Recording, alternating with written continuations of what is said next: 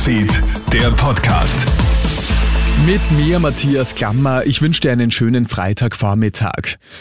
Müssen jetzt viele Familien in kleinere, billigere Wohnungen umziehen? Nachdem die geforderte Mietpreisbremse diese Woche geplatzt ist, warnen unter anderem die heimische Schulterberatung, die Gewerkschaft und die Arbeiterkammer vor bösen Folgen. Denn mit 1. April erhöhen sich die Richtwertmieten um 8,6 Prozent.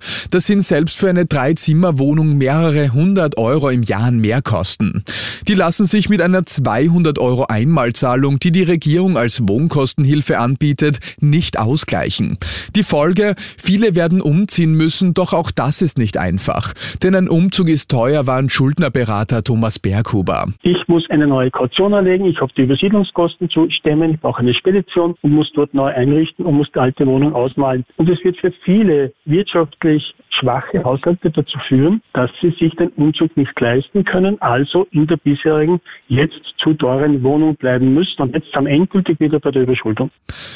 Kann man Kids und Teenager wirklich aus den sozialen Netzwerken aussperren? Große Aufregung herrscht im US-Bundesstaat Utah. Dort soll ein Gesetz in Kraft treten, das Minderjährigen die Social-Media-Nutzung fast verunmöglichen soll.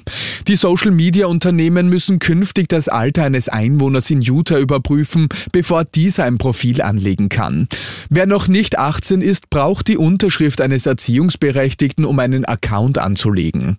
Zudem sollen die sozialen Netzwerke zwischen zwischen 22.30 Uhr und 6.30 Uhr in der Früh gesperrt werden. Viel Glück damit, sagt Social-Media-Expertin Sabrina Hannemann. Es gibt hunderttausende Anmeldungen täglich, es gibt Dutzende soziale Netzwerke, die von Jugendlichen besucht werden. Es ist wahnsinnig schwer, da ein System und eine Überprüfung reinzubringen. Natürlich kann man sagen, Ausweiskontrollen hochladen etc. etc. Aber das ist ja trotzdem ein leicht zu umgehendes System, wenn man möchte.